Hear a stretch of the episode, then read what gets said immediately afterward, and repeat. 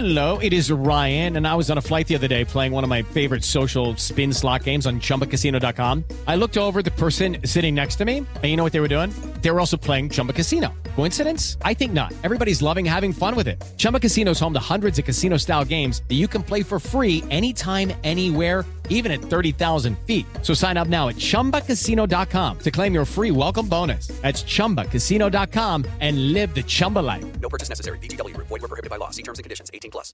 Siete en punto, panorama informativo 88.9, información que sirve. Yo soy Alejandro Villalbazo en el Twitter, arroba Villalbazo13.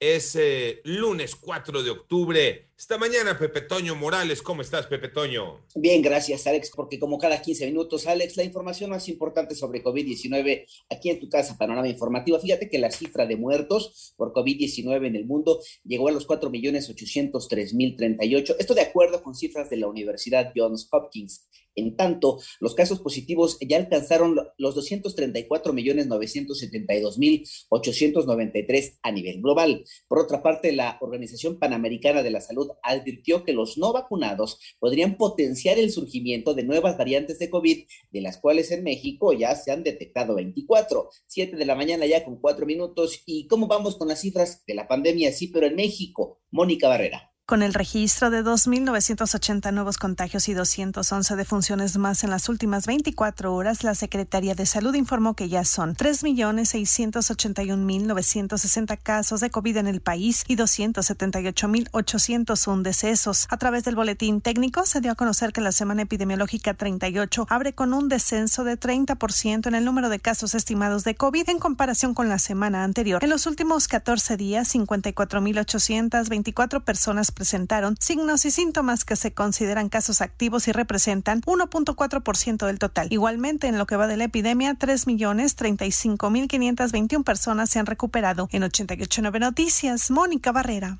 Gracias. Siete de la mañana ya con cinco minutos. El gobierno municipal de Tula, esto es en Hidalgo, pidió a la población evacuar sus domicilios y trasladarse al refugio temporal de gimnasio de la unidad deportiva ante las eh, crecidas de los ríos y de las presas. Y también rindió protesta como gobernador en Nuevo León, Samuel García, quien aseguró que replanteará la, replantará la relación del gobierno con la entidad, pero también con la federación.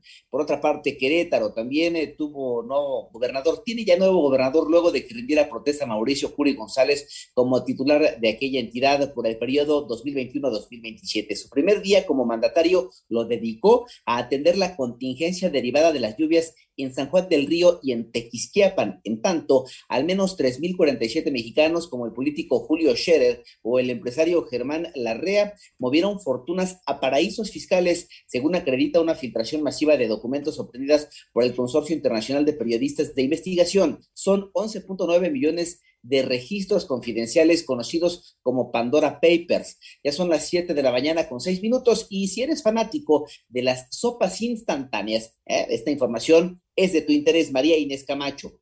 La Procuraduría Federal del Consumidor adelantó que podría retirar de los anaqueles algunas marcas de sopas instantáneas por sus altos niveles calóricos y sodio y por su bajo aporte nutrimental. Agregó que en su próximo número de la revista del consumidor divulgará un estudio de calidad en donde se hicieron 363 pruebas a 33 marcas de sopas instantáneas que a la fecha se comercializan en México y por lo menos dos marcas podrían salir del mercado. Advirtió que las sopas instantáneas aportan de 270 a 330 kilocalorías, además de que el glutamato monosódico que contienen estas sopas es el componente causante de alteraciones en el cuerpo como dolor de pecho. 88.9 Noticias, María Inés Camacho Romero. Gracias, siete de la mañana ya con siete minutos. Vamos con información internacional. Por ejemplo, el Reino Unido, además de padecer la escasez de gasolina, afronta problemas de abastecimiento de productos básicos.